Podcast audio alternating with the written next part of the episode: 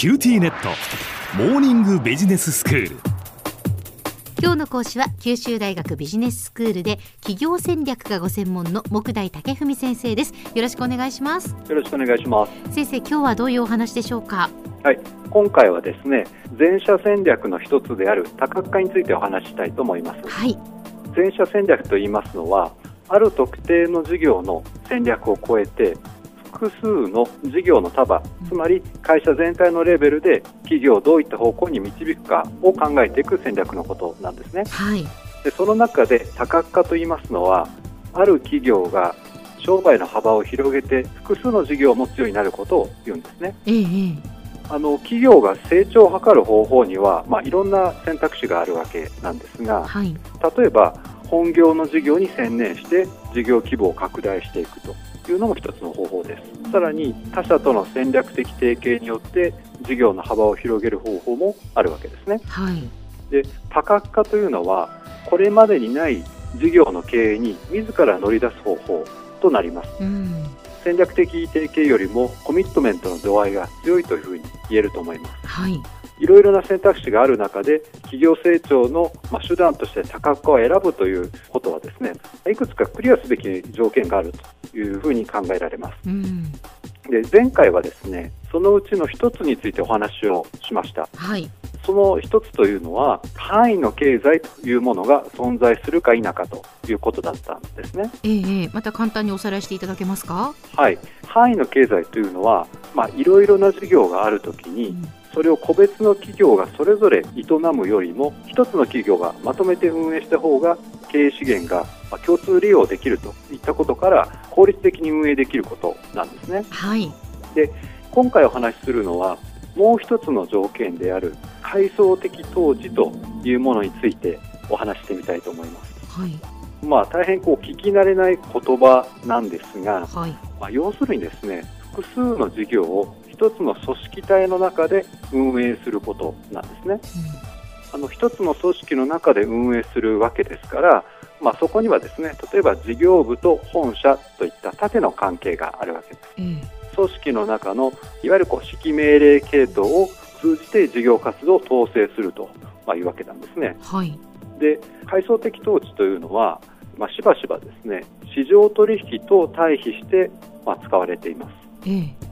市場での取引においては、まあ、企業同士はですね少なくとも建前上はお互い対等の、まあ、相手なんですね、はい。まあ、これをやれあれをやれという指揮命令系統ではなくて、うん。ある取引がお互いにとって利益があるときにそこにまあ経済取引が発生するというある種まあフラットな関係があるわけです。ええ。これの反対になるのがまあ組織ということで、まあ、組織階層を通じて経済活動をコントロールすると。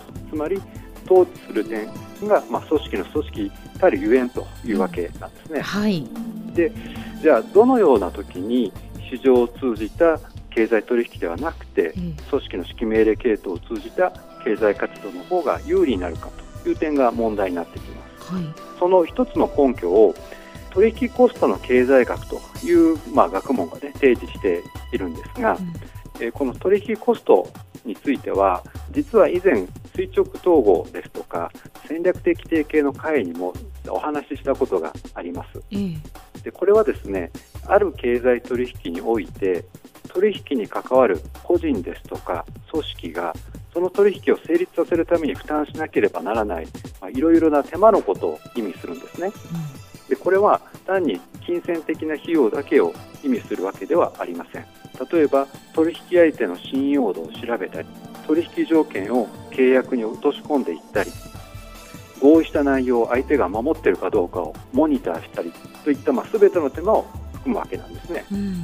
で相手がどのような行動に出るかはまあ分からない状況、まあ、言い換えると相手が裏切るかもしれない、えーそういった危険性が高いほど取引コストは大きくなると考えられます。ですので取引コストの経済学では取引コストが大きい場合ほど信頼できない相手と市場を通じて取引するよりもいっそ自分でその経済活動を取り込んでしまった方が効果的だというふうに考えるんですね。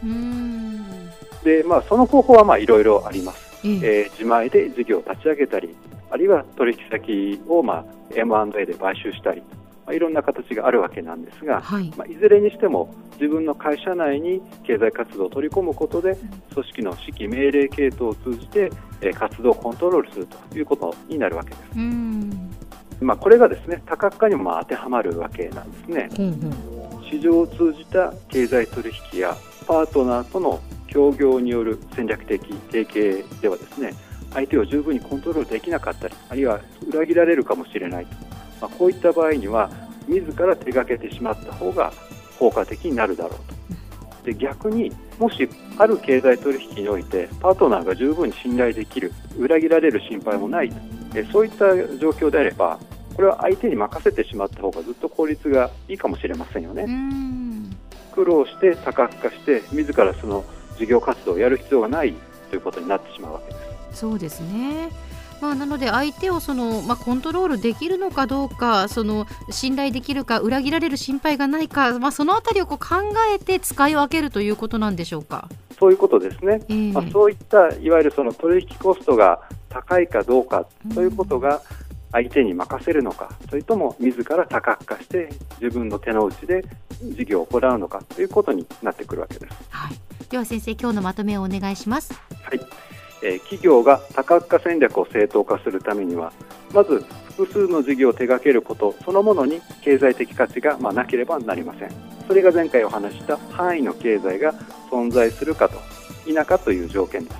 で今回お話ししたのはそうした複数の事業を一つの組織の傘の中で行う合理性があるかどうかということです。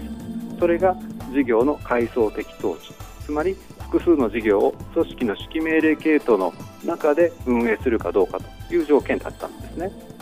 もしも複数事業を営むことに経済的な価値があったとしても階層的統治の必然性がなければ企業はむしろ多角化ではなくて市場取引といった、ま、フラットな経済取引であったり戦略的提携といったより緩やかな組織統治の方法を取るべきだということになると思います。今日の講師は九州大学ビジネススクールで企業戦略がご専門の木大武文先生でした。どうもありがとうございました。ありがとうございました。